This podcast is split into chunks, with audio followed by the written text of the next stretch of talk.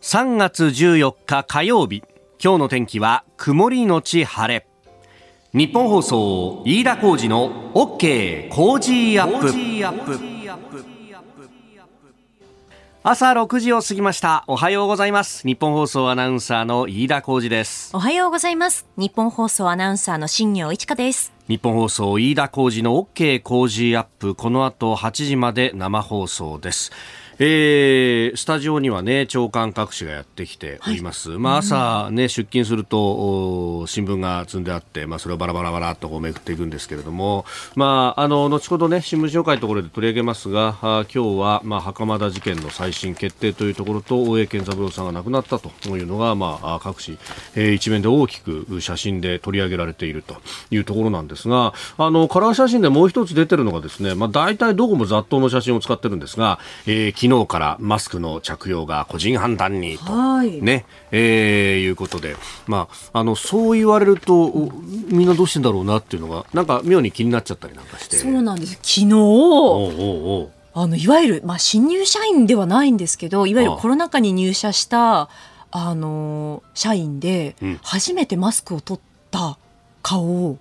見たんですよ。そうだよね。あの内田裕樹君の同期の男の子なんですけれど、うん、内田君も本当にまさにこうコロナ禍入社だったじゃないですか。そうね。でその同期の男の子も入社してからもずっとマスクだったので、うん、そのマスクを取った姿っていうのを見たことがなくて今まで。確かにな、まあ、うん、内田君の場合はさ、はい、この仕事で、うんうん、まああのマスクを取った姿であったりとか、あるいはあのアナウンサープロフィールの写真とかの撮影の時はマスクを取った姿が。まあ、ちらっと見かけたりなんかするんで、ああいつ青い顔してるのかっていうのはなんとなくわかるけど、うん、そうだよね。他の社員とかさ、わかんねえな。わかんなくて、で、昨日びっくりしたのが、うん、その内田君の同期の男の子なんですけれど、髪型が、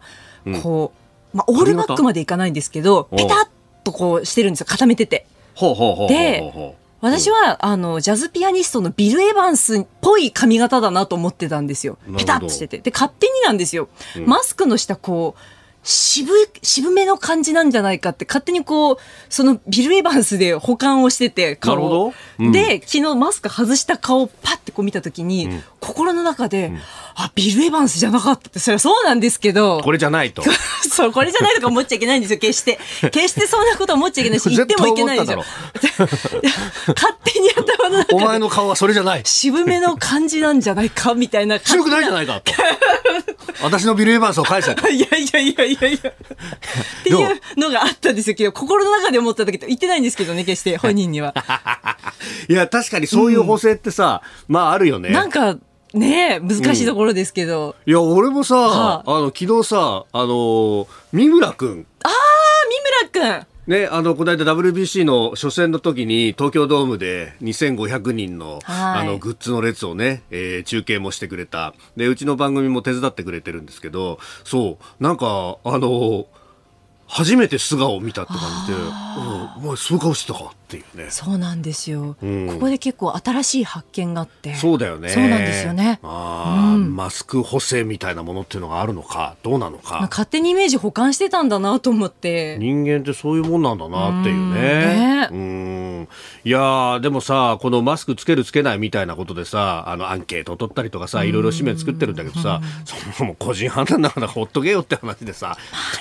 大体回ね、この、あの、新聞に、いや、まあ、テレビもそうなんだけどさ、映像でこう、画像で出てくるところっていうのが、まあ、これあの、人がまばらなところで撮ってもしょうがないからだと思うんだけど、例えば東京駅のさ、新幹線降りてきたところのさ、こう、階段のところとかさ、あるいはあの、品川駅の東西の自由通路のところで、もうあの、そこに勤めてらっしゃる方がね、こう、退去列をなして、オフィスに向かっていく、あるいはオフィスから帰ってくるみたいなところのこう写真を遠望で撮るわけだ、うんうん。そうするとものすごいたくさんの人がいるんだけど、当然ながらそのたくさんの人はみんなマスクをしてる人が多くって、で、これに対して、まあ、あの、どこでどう外すのかとか、あの、マスクのね、個人判断になったとはいえ、マスクをつけてる人が多いとか書いてあるんだけどさ、こんなの当たり前じゃないかと。で、あの密集した電車の中にいたんだぞ、今までみたいなね。まあね、なんかさこれさ写真そのものさ、ここで撮るものかみたいなね、思っちゃったりなんかさ。そうですね。まあ花粉症の方もねいらっしゃいますしねそうじゃなくたってさ、うん、もう花粉でさ、はい、もう目も鼻もぐじゅぐじゅだからさ、俺怖くてマスク外せないもんいや、わそっちで。かります。その、ぐちゃぐちゃな状態になっちゃうから外すと。そう。でだからそのマスクで本当隠してるんですよ、ぐぐちゃぐちゃな状態をね。そう、わかりますわかります。マス。クしててもぐじゃぐじゃになっててさもはやマスクが取れないとかさ、よーく見るとマスクの真ん中鼻のところだけちょっと色変わってるぞみたいなね、俺たまにそれになってるからさそうですよね。ここの時期は。まあコロナ前からね、この時期はね。そうなんだよ、なんかここれでなんかうんぬんするのはちょっと違うんじゃね？とか思ったりなんかもしますけれどもね、ええまああの私は花粉症なんでもう ダメだねこの時期はね辛いですよね、この時期はね。今日も飛ぶんでしょ？今日もですね、非常、えっとですね、スギ花粉を中心に関東地方非常に多く飛ぶ予報になってますね。昨日雨が降って落ち着いたからその分今日は舞うんだよね。そうなんですそうなんですうんええご自愛ください。あなたの声を届けますリスナーズオピニオン。この OK 工事アップはリスナーのあなた、コメンテーター、私、田新行アナウンサー、番組スタッフみんなで作り上げるニュース番組です。えーぜひメールやツイッターでね、番組にご参加ください。えー、ツイッターのタイムラインを見ますと、ビル・エヴァンスの写真がいっぱい貼られている、ありがとうございますなるほ。ど。こう、こう、こんな感じの。こういう髪型の、あの、あ確かにな内田君の同期に、そうだね。いるじゃないですかなんか一人いるよね。ちょっとあの髪型だけ見るとさ、で、スーツ着てるからさ。そうそうそうそう。あの、SP っぽいんだよ。そうなんですよ。わかりますわかります。結構屈強なんだよね。屈強で、確か元バスケ部だったかなと思うんですけど、あそうなんだ髪の毛ピタッとしてて、内田君もバスケ部だった、バスケ部だと、ね結構ね、バスケの話題で盛り上がってるんですよ、いつも。お、そうなんだで、。見るたびにはビル・エヴァンスだなーって思ってたんですよね。で、昨日マスク外してる姿で、あ、ビル・エヴァンスではなかったなって、こう、私の勝手な思い込みを反省した次第なんですが。もうさ、もらい事故だよね。本当ですよね。ね。申し訳ない。ごめんなさい。なんて子え、あの、中本くん。あわかりまあす？わわかる。かります？そうか、あいつ内田の同期か。そうそうそう。へえ。な今そこでそれを知るんですか？いや、なんか、すごい、あの、確かに、ベテランっぽいそう感じがするんだ結よ。構ね。そう。なんかこうあるんですよ。貫禄が。ベテランの SP な感じそうがするんだよ、ね。そうそう。なんかバリバリとね仕事をしているっていうもうね、完全に内輪の話なんですけど。ごめんね、中本君ね。中本当に。あの、きっとね、職場でも同じようなことがこれから起こると思うんだような。んそうですねねえーさて、えー今朝のコメンテーターは経済アナリストジョセフ・クラフトさん。この後6時半過ぎからご登場です、えーまずはあユン・ソンニョル韓国大統領があいよいよ来日あさって木曜に来日ということで、まあ、日韓関係のニュースについて。そして7時またぎのゾーンではアメリカの金融についてです。シリコンバレー銀行についてニューヨーク州のシグネチャー銀行というところも、まあ、破綻をしたということが入ってきております、えー全人代が昨日で閉幕をいたしました。李強首相初会見を行っております。それから北朝鮮潜水艦から巡航ミサイルを発射していたということ、えーさらにはイランとサウジアラビアの外交関係正常化についてそして総務省の行政文書についても取り上げます。メールツイッターこちらです。メールアドレスは、コージーアットマーク 1242.com。アルファベットすべて小文字で COZY でコージーです。コージーアットマーク 1242.com。フ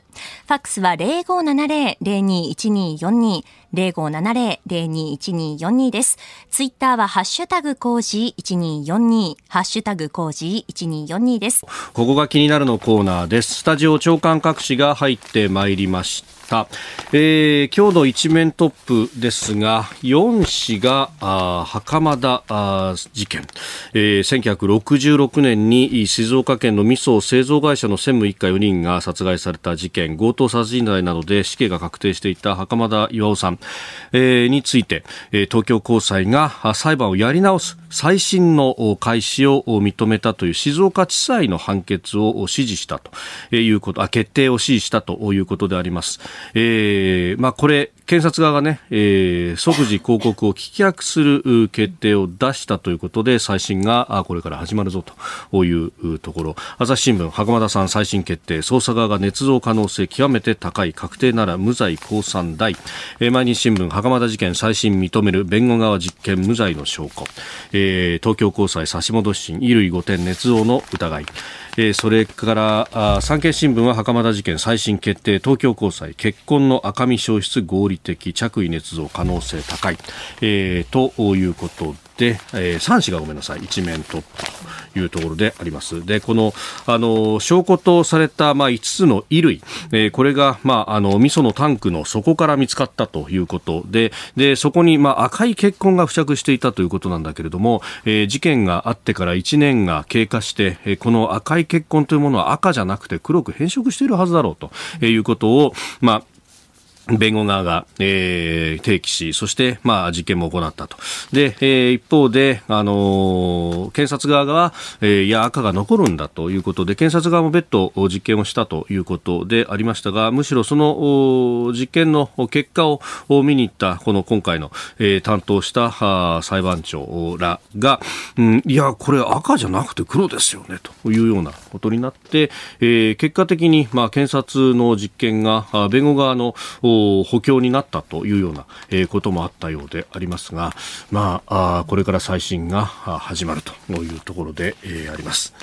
えー、それからあ読売と東京新聞は大江健三郎さんが亡くなったということについてです、えー、大江健三郎さん死去88歳ノーベル賞作家読売新聞の一面、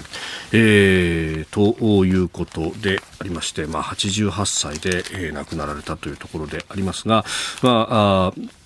反戦平和を訴えたというところ、まあ、他の新聞もですね、えー、各紙一面の2番手の記事などで、えー、カラーの写真付きで、えー、載せているというところです。まあ、反核を訴えという、まあ、平和を訴えというところでありましたが、まあ、なんというか、えー、まあ、戦後民主主義世代の機種みたいなね、えー、形を書いている新聞もありますが、まあ、そこの部分で、まあ、かつてのその戦後のですね、まあ、ある意味の、朝日岩波文化人などというふうにも言われた、まあ、かっこ付きの戦後リベラルというようなものが、うん、時代とともに変わっていくという何かその時代の変わり目の象徴のようなニュースにも私には見えます。まあ、個人的にその、えー、大江作品をですね、読み込んだとかいう経験もなく、何かあのメディアに出てらっしゃるところでのご視聴というものを、まあ、拝見していたに過ぎないわけでありますが、まあ、反戦というところで言えばどちらかといえば、えー、日本が攻め入っていくような戦争が想定されていたと。で、そういったことをさせない、さらにはアメリカに、えー、巻き込まれて戦争に参加するようなこともあってはいけないんだということをご指摘されていましたが、まあ、ウクライナの例を見る通りですね、今懸念すべきことは果たしてその日本が自らあ打って出るような形の戦争があり得るのかということを考えると、まあ、その、えー、能力の部分はともかくとして、意思としてそういうものが、じゃあ国民の中にあるのかといったら全くそんなことはない。えー、これは憲法云々ということ以上に国民の意識の部分でもじゃあ我々がですね、えアジア各国に対して攻め入って領土を拡大しようというようなことがあるかというといやそれはないだろうと。むしろ今みんながその戦争というところで想起し心配することというのはウクライナの例を見る通りですね、えー、周りにある力によって現状変更をすることを厭わないという国にむしろ巻き込まれるというかふっかけられる形で、えー、攻め込まれる形で、えー、戦争が起こった時にどうすべきかということをそれが起こりうるという時にどう備えるべきなのかということが、まあ、今考えられていることなのではないか。折しも反撃能力の話であるとか、えー、防衛費を増やすというような、えー、議論がされている中でというこの時代の移ろいというものを非常に、えー感じるニュースでも一方ではあるということであります。えー、謹んでご冥福をお祈りいたします。えー、それから、まあ、あまり時間もないんですけれども、えー、扇千景さんが亡くなっていたというのも昨日ニュースとして入ってまいりました。まあ、この方、あの、初代の国土交通大臣でもあられました。そして、あの、女性としては初めて参議院議長もされたというところ、まあ、その参議院議長のね、部分を、えー、各新聞も多いんですが、国交省の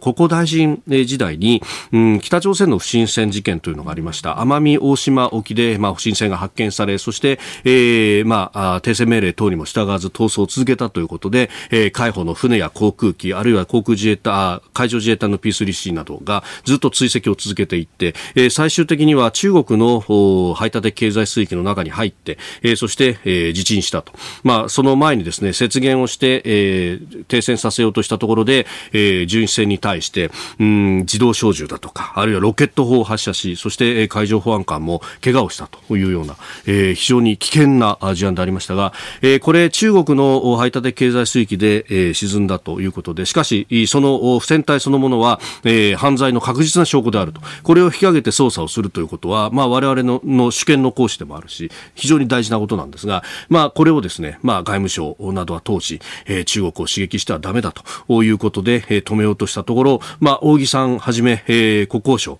まあ、特に扇大臣のその胆力という部分があったと思いますが引き上げて、えー、きちっと捜査をするんだと、えー、いうことを、まあ、主導されたと、まあ、ここの部分のですね、えー、腹の座りようというものに私は非常に印象深く思、えー、残っております。えー、木さんものね、えー、その功績であるとか、あるいは、まあ、これは今のね、安全保障環境にもつながりますが、あどう対応すべきなのか、えー、毅然として対応すべきところはしなければいけないということも、まあ、教訓として刻んでおくべきではないかと思います。謹んでご冥福をお祈りいたします。ここが気になるでした。この時間からコメンテーターの方々ご登場です。今朝は経済アナリスト、ロールシャカアドバイザリー株式会社代表取締役、SBIFX トレード株式会社社外取締役、ジョセフ・クラフトさんです。おはようございます。おはようございます。よろしくお願いいたします。ますえー、冒頭ですね、まず WBC が盛り上がってるぞというところで、まあ、あの、ジョセフさんはね、えー、番組ではおなじみ、ベイスターズのファンでいらっしゃいますが、もう、そんなこと関係なしにやっぱり侍ジャパンを応援んですか？あもう全員オールベイスターズという感じで見てますね。オールベイスターズ。なるほど。もう牧今永だけ頑張ってますし。もう実は日曜日行ってたんです。え、ですか、はい、え、日曜日ってことはオーストラリア戦？そうです。オーストラリア戦？はい、もう日頃の行いがいいのか、大谷翔平のホームランを見させていただいて。あの看板直撃のホームランを見ましたか、はい、うわー、羨ましい。はい、そうっすか。いやー、でもすごいホームランでしたもんね。いや、本当ですよ。目の前で見れてもう、ラッキーという感じで。いやただ、あの、大谷だけではなくて、はい、ヌートバーもいいし、近藤も素晴らしい。全員いいですね。いや、そうっすよね。下位からだってチャンスを作って上位に回す。ですよ。いや、でもあの、ヌートバー選手のね、あの、ナイスガイ。ナイスガイか。本当にね。本当ですよね。見てて気持ちいい気持ちいいですよね。確かオーストラリア戦の時に、その守備に入った時に、うん、こう、みんなからヌーイングが起こって、ヌーっていう声があちこちから聞こえて、うん、その時にヌートバー選手帽子を取って、お辞儀したんですよね。ああ。で、さらに、わーって盛り上がるっていう。なるほど、そういうね、お辞儀だとかさ、もう文化にも溶け込んでっちゅうところでね。密かにお母さんが人気上がってきて、必ずあの、そうそう。オーロラビジョンに出てくる んですよ。そうですよね。よ。く抜かれてますよね、抜かれてますよ。で、またお母さんが、こう、キャーって喜んでる感じが、そうそうそうほっこりするっていうかね。本当にもう家族ぐるみでもう、入ってますね。しかしね、本当、あの、中のそのね、試合の盛り上がりもそうですけど、こう、球場の周りも、もうグッズ買う人がものすごい列になってるって実は僕買いました。マジですか？そうなんですか？それも4時に並んで、4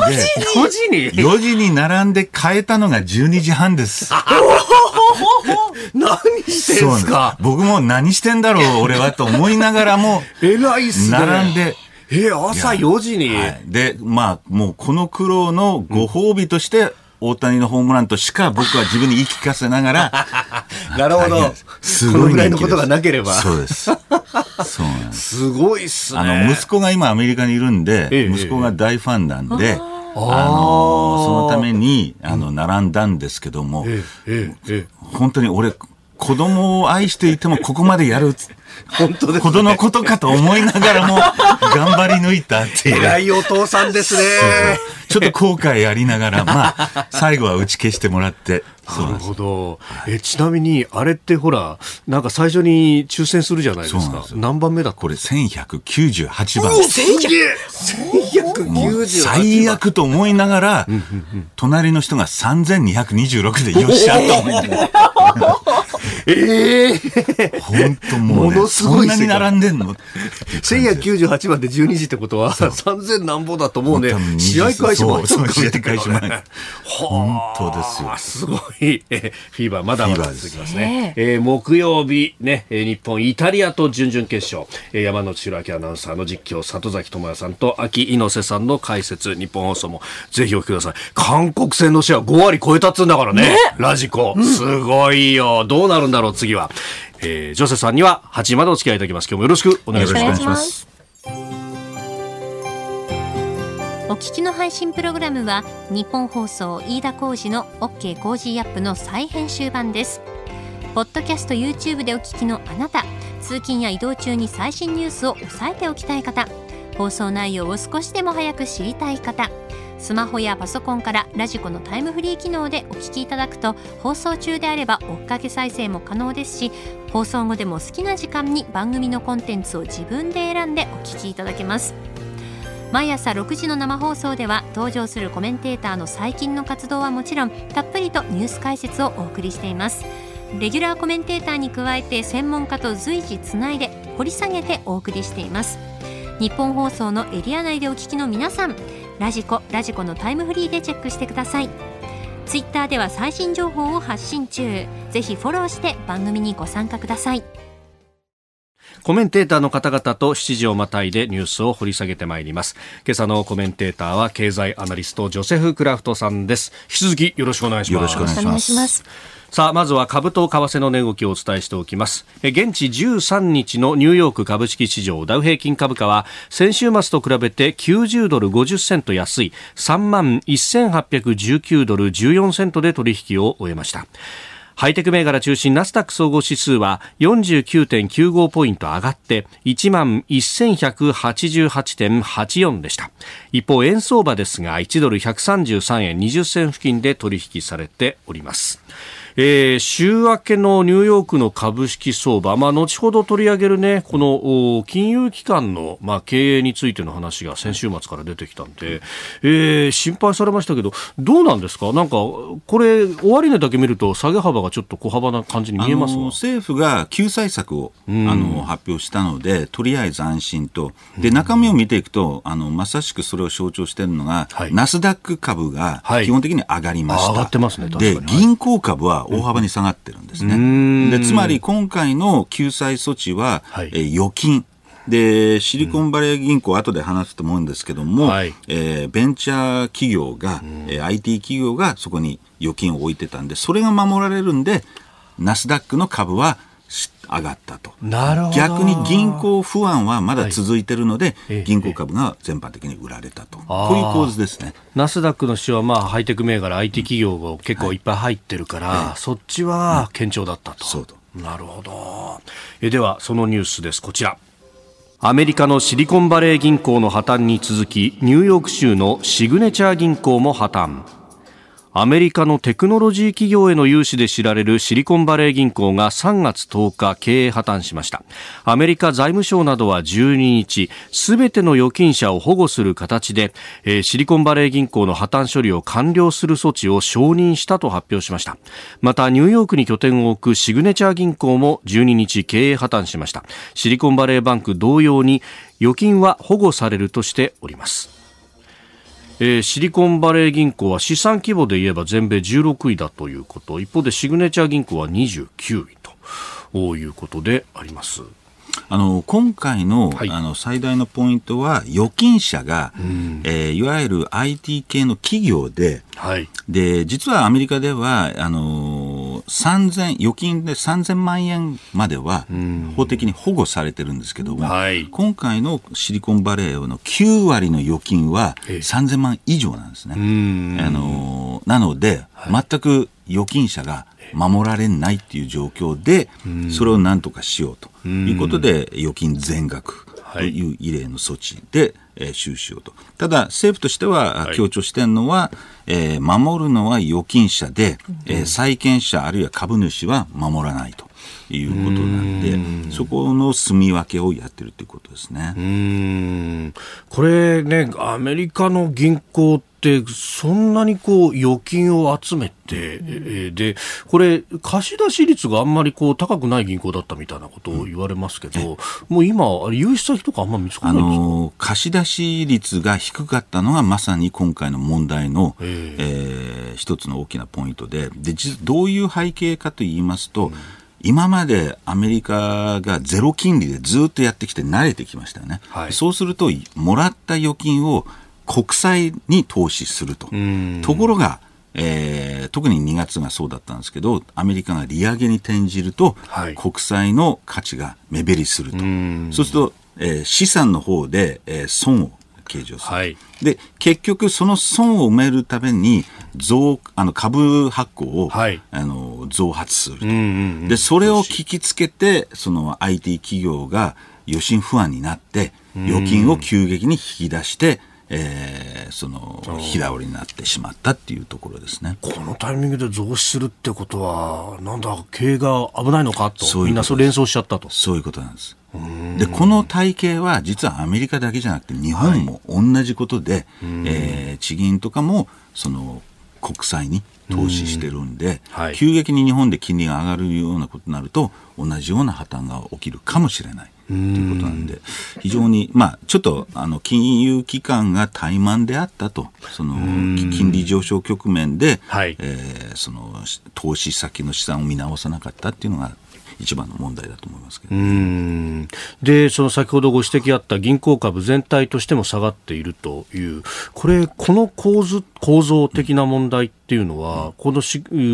シリコンバレー銀行特有のものなんですか、それとも。いやおそらく、あのー、他にもそういう同じようなあの大きさは別として、はい、えー、いくつかの地方銀行も似たような状況にありうると。でそれがわからないんで、全般的に。あともう一つは、この今回の、はい、えー、預金保護措置は、どうやって、えー、その払うかというと、税金ではなくて、え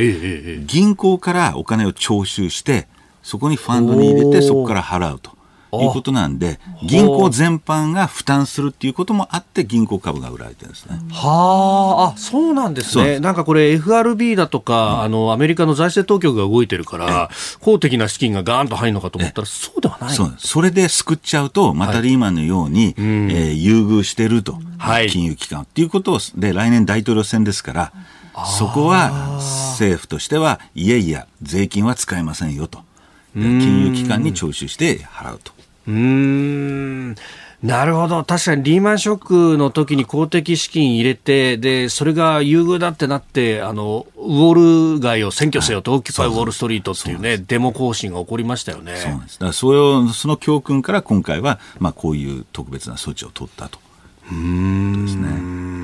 これで、その破綻の連鎖みたいなことっていうのは止められそうなんですか？あの、おそらく今回の措置で、あの、不安を解消するんで、取り付け騒ぎはなくなると。なので、時間稼ぎはできてると。えー、ただ、やっぱり経営母体、経営状況が、あの、はい、非常に脆弱な金融機関は、おそらく残ってるんで、まあ、そこを時間稼ぎしながら精査して、一つ一つ潰していくっていうことが重要だと思うんですが、あのもう一つは今問題になってるのは、どうしてこういうふうに金融機関の経営があの、まあ、雑というか、あの、はい。怠慢になってしまったかというとトランプ政権の時に金融規制を緩めてしまって、うんうん、あのそういうなんていうんですか監視あの機関による、えー、まあその政府による監視のあの力が弱まったとか、ええ、やらなくなったっていうことも一つ問題だと思うんですね。うん。財務状況の点検だとか、そういうところを、まあ、任すよっていう形。そうオバマ政権であの、まあ、リーマンを受けてオバマ政権で監視強化、えー、監督の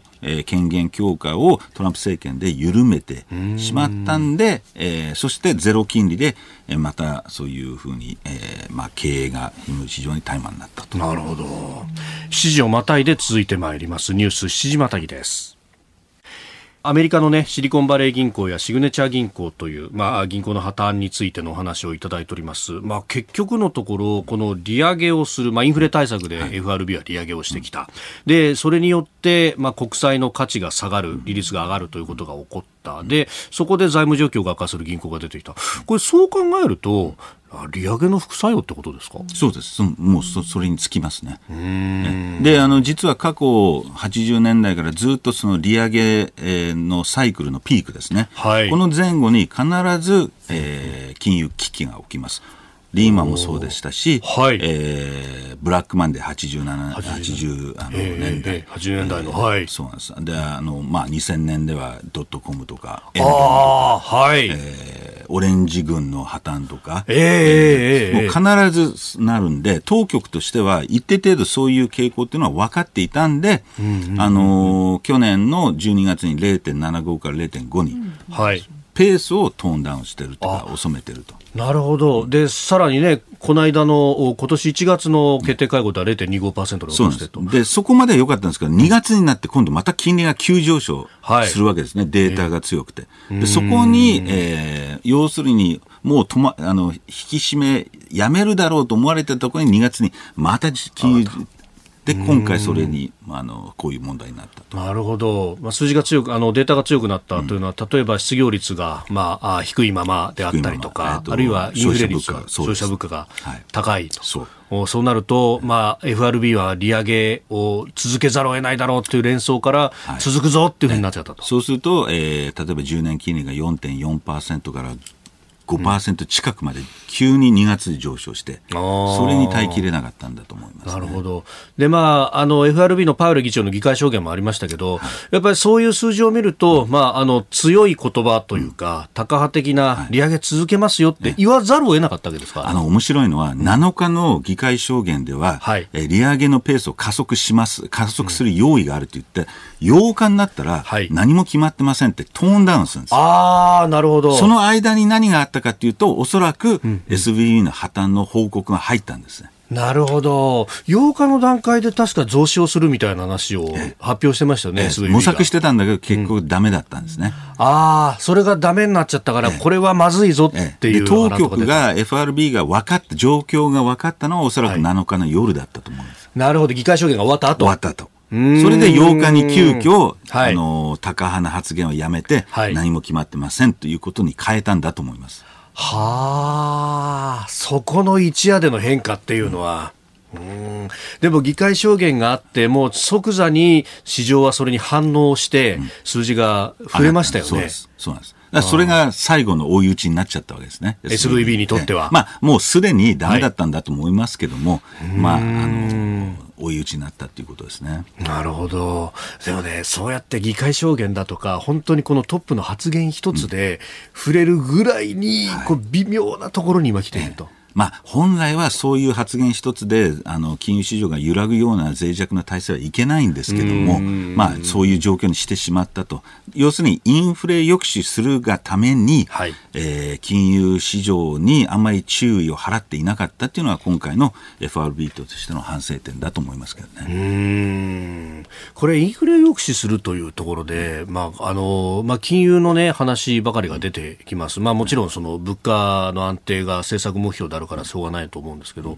これ、財政の側で引き締めっていうのは、なかなか、やっぱこれは政治的に難しいところなんですか？政治的に難しいですし、あのまあ、やるところはやるんですけども、うん、やっぱり景気はそこま景気をそこまで冷え込ませたくないということで、一定程度財政出動し、あのまあ、環境問題とかいろいろあるんで、なかなか政策的には引き締めには転じられない。まあ、あと民主党政権ということで、はい、あのなかなかそういう財政規律にはあんまりあの強いというか興味が薄い政権ですよね。この強い数字、まあ、雇用も、まあ、アメリカ安定してるし、でその分物価も上がってるしという、この傾向はこのまま続いていくという感じですか？あの緩やかに減速していくと思いますけども、まあ、不幸中の幸いというのは、やっぱり景気がある程度堅調な中での金融危機ということで、ある程度吸収できる力はあると思うんですね。これがもうマイナス GDP の最中で、これが起きてたら、余計インパクトは大きかったと思うんで、まあ、ちょっと不幸中の幸いかなというふうに思いますね。えー、ニュース7時またぎ、まあ、アメリカの銀行破綻というところから経済の先行きを話をいただきました。おはようニュースネットワーク。取り上げるニュースはこちらです。中国の李強首相が初会見。5%の成長目標について努力が必要と述べる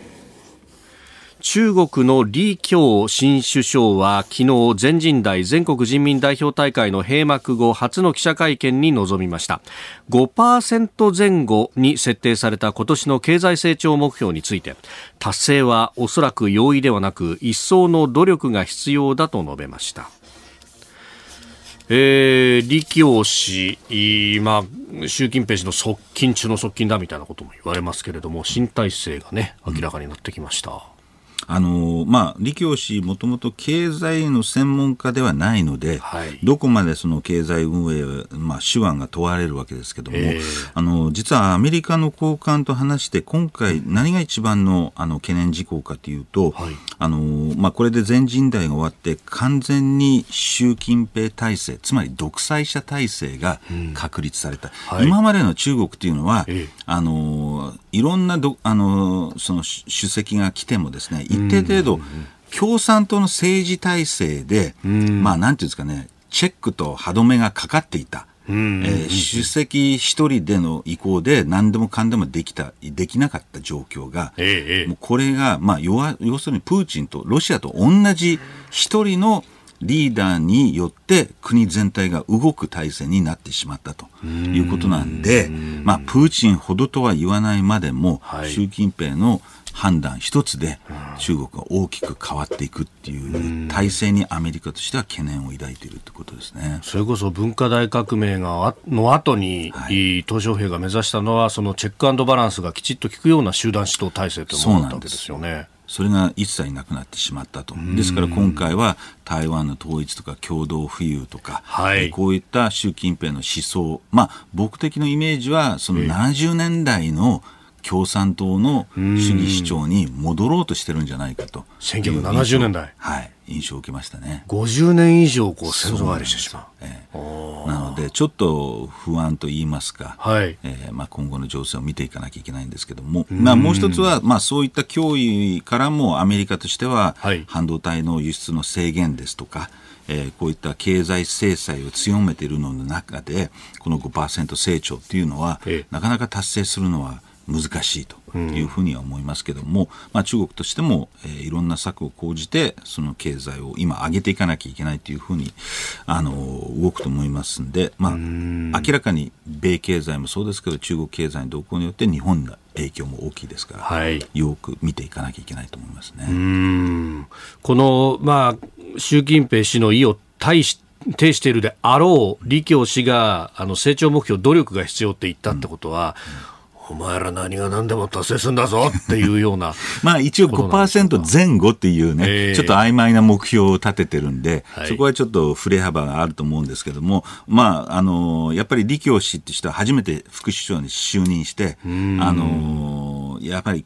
達成しないと本人のえー、今後の将来もありますから、はい、そこは必死だと思いますね。でもそうやってこう、まあ、ある意味数字を作るようなことって、まあ、公共投資でね、ね住まないマンションいっぱい建ててみたいなことかつてやってたじゃないですか、えー、また同じようなことになるんでしょうまあ、その教訓を組んでもう少しあの気の利いたというか頭のいい、えー、経済対策を立ててほしいと思うんですけども、やっぱり中国っていうのはその結果ありきでそこにたどり着くためには何でもやるみたいな。傾向がありますから、はい、またそういった無駄な景気刺激策っていうのが今後出てくる可能性は否定できないですね。うん。そこで生じるその不動産バブルのリスクみたいなものっていうのは、はい、まあ前々から言われてますけれどもね。でだんだん当然不動産業界は非常に今、えー、苦難に接してるんですけども、はい、やっぱりアメリカの景気が弱まる中減速する中で中国も、えー、あるいはこういうアメリカの金融リスクのさなかに中国も金融リスクあるいは景気のの目立った原則になってしまうと、はい、世界経済が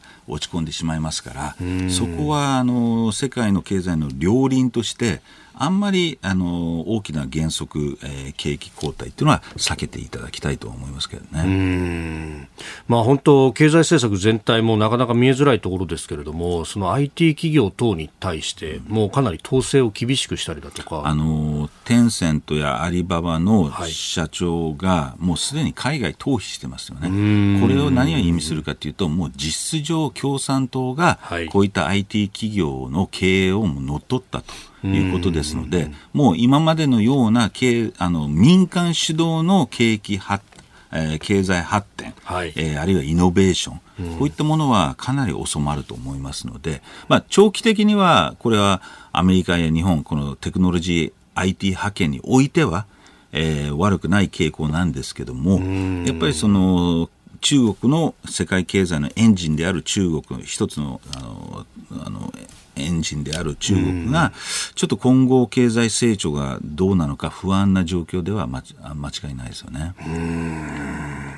これ、しかし、この独裁が強まる形で、まあ、あ習近平氏は何でもかんでも決められるようになってことは、彼の思いとかっていうのを何かしらの形でこう、察知しなきゃいけないと。はいこれ難しそうですね。いやだから常に上を見ながら動く、うん、あの国民や世界を見るのではなくて、えー、リーダー一人を見てみんな動くわけですから、うん、非常にある意味不効率かつ怖い一つ間違うと、うんまたロシアみたいなことになりえますんで、これは本当、危惧すべき状況だと僕は思いますけどね。なんか昔みたいになんかのイベントの時に、こう、写真に写ってるその順番でいろんなことがわかるみたいな、そういう世界になってあの、昔は順番で見てたんですけど、もう順番もないですよね。はい、習近平だけが、現地の新聞に大きく出るんで、もう習近平以外誰もいないっていう見方ですよね。うそういうところもからも伺えますよね。これそうなると外交交渉をつったってっていう話になりますよね。いや、もうまさしく、だからバイデンは早々に習近平と話したいと。つまり、下と話しても、それがどういう形で上がるかわからない。だから直接リーダー、プーチンも同じですね。あの、外相と話しても、それがどこまで伝わるかわからない。習近平と話さなきゃいけないんだっていうことで、この中国の、まあ、国内政治情勢を表していると思いますね。なるほど。えー、そして続いてこちらのニュースです。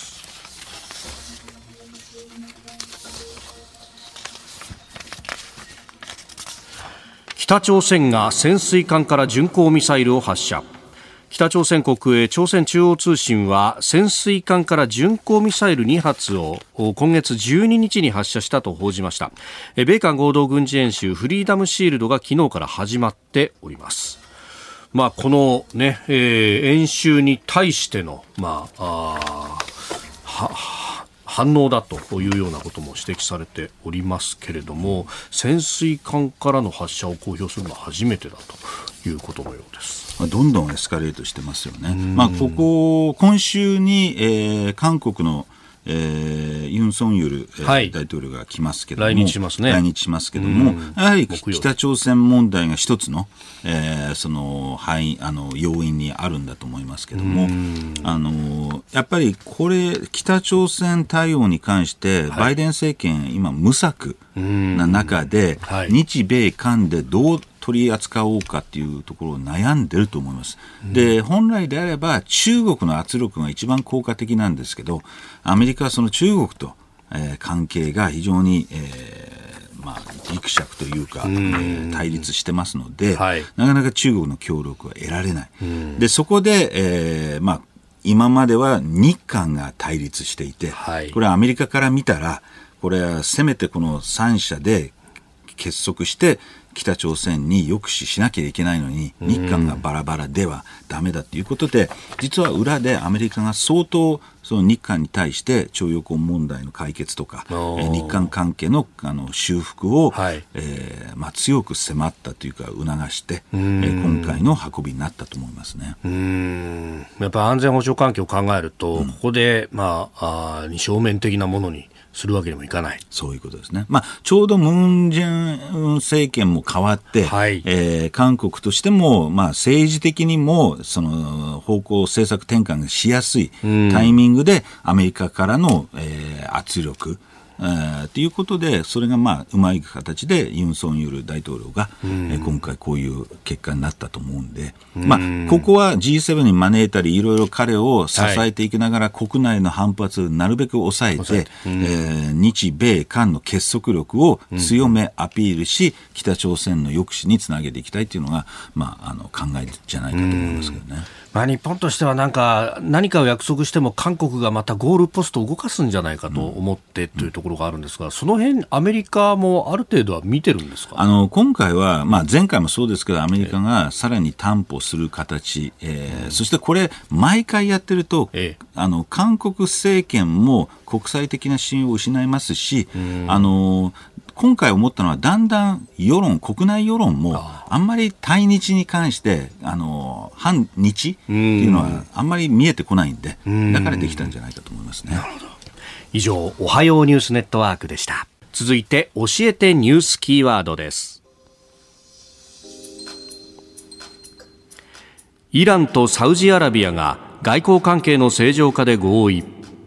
イランとサウジアラビア両政府は今月10日中国の仲介のもと互いの大使館を再開させて外交関係を正常化させることで合意したと発表しました。イランとサウジアラビアは2016年にサウジアラビアでイスラム教シーア派の指導者が処刑されたことをきっかけにイランにあるサウジアラビア大使館が襲撃され外交関係を断絶しておりました。またイラン外務省のカナニ報道官は昨日バーレーンとも正常化したいとの期待を表明したということです。間に中国が入ってというね。あのこれは一言で言うとアメリカの中東外交の失敗。失敗。ということがに尽きると思います。あの地域でのアメリカの存在そして影響力が著しく低下しているえー、ことを反映し、それに中国がつけ込んで、うまく外交、な表向きはアメリカは、ええ、あのー、その評価してますけども、うん、内心は極めて、えー、陳情じゃないと。いうふうに思います。で、もう一つですね、これの伏線というか、もっと重要なことがあって、この間、はい、3週間前ですけども、アメリカの国務省の高官と話したときに、はい、ウクライナ問題、台湾あの有事とかいろいろどうなのって言ったら、いや、存在どこじゃないんだよと。うんうん、じゃない中東戦争の懸念を抱いてるんですね。ほえっと思ったんですけども、はい、今、イスラエルのネタンヤフネタンヤフ政権、極右派の政権が国内問題を理由に、いろいろその、国内、まあ、週末も50万人のデモがあったんですけども、それを抑止するために、外に敵対関係を作って、あの中を引き締めるために。でトランプ政権の時はネタニヤフ政権でもかなり関係が良好だったのとグリップが完全に効いてたんでイスラエルが勝手なことをすることなかったんですけどバイデン政権は周りの中東諸国とも関係が悪い、そしてイスラエル、ネタニヤフ政権とも全くグリップが効いてない、したがってアメリカとしては止められない。状況にあって。でご存知だと思いますけどあのイランの、はい、えー、ウラン濃縮度が84%で、えー、90%になると、はい、これも核兵器が製造できると。これを理由にネタニヤフが攻撃するんではないかという危惧でアメリカ側は普通は本来であればそんなことはだめだってイスラエルを止めるんですけども、はいえ。ー、それが今聞いてないことから非常にアメリカ政府は今危惧していてで実はそれをもとに今イランとは水面下で、はい、えー、核あの合意を再交渉したいっていうのを、あの裏でえー、アプローチしたら、それを今度イランにばらされてしまって、もう非常に状態が危ういと。このバイデン政権、まあ、トランプ政権はいろんな問題がいっぱいあったんだけども、はいあの中東外交においては、一番中東和平に近づいた大統領でもあるし、かなりグリップ、関係良好にしたら、バイデン政権はもう真逆で、大失敗ですね。うん。そうですね、トランプ政権の時期には、イスラエルともサウジの接近みたいなこともかなり言われていましたよね、はい、UAE との間では国交の正常化とかもありましたけど、これじゃあ、その辺が全部もうご破産になりつつあるもう完全にアメリカ海岸外で。で当然これ中東問題だけじゃなくてももちろん中東戦争なんて起きようものなら日本はエネルギー不足に一気に陥りますし、えーね、インフレ高騰そしてウクライナでもロシアを助けるわけですよね。あの原油高騰でロシアの税収があの財政が増えますから余計戦争に財政が楽になると。すべてにおいてこれ悪化するんで非常に今実は水面下での最大の世界あの地政学リスクっていうのは中東だと。おこのタイミングで中国の習近平国家主席がロシアに行って、えー、プーチン氏と話すと。はい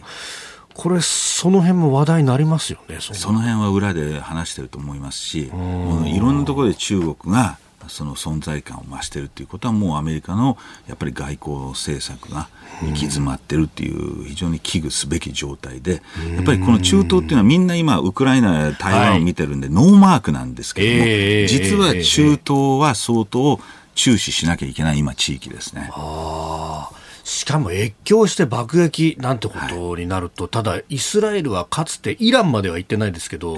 イラクの原子力施設でしたっけね、はい、あの爆撃した実績というか、あるんですよね。そういうことです。なんで、何するか分からない。で、問題はあの地域っていうのは、ただ、国家間の戦争だけじゃなくて、それに乗じていろんなテロ組織が出てきて、はい、他の国を攻撃しかねないということで、歯止めが効かなくなってしまうんで、で昔だったらアメリカの力で押し込めた、あの抑え込めたのが、はい、今そこまで力がないんで、非常にどう状況になるかっていうのは見込めない。国務省の高官は非常に危惧してましたね。あまあ、そんな中でイランとはサウジが手を組むということになってくると、はい、構図が一変しちゃうかもしれないその構図がこうとなるのか、悪になるのかちょっと見えてこない。あの、本来だったら、サウジ、親米なので、協力してイランを抑え込むっていうことなんですけど、それもできないかもしれない。なるほど。ここだけニューススクープアップです。この時間最後のニュースをスクープアップ総務省の行政文書をめぐる問題、高市氏が自身の記載がある4枚について一度も見たことがないと述べる。高市経済安全保障担当大臣は昨日の参議院予算委員会で放送法の政治的公平をめぐる総務省の行政文書に関して当時総務大臣だった自身の記載がある4枚について文書の配布先から外され一度も見たことがないと主張しました。また当時の磯崎総理補佐官が総務省と法解釈の協議を重ねていた経緯も私は知る由がないと述べました。大臣知らないまんま下動いてたってことになるんですかねこれは。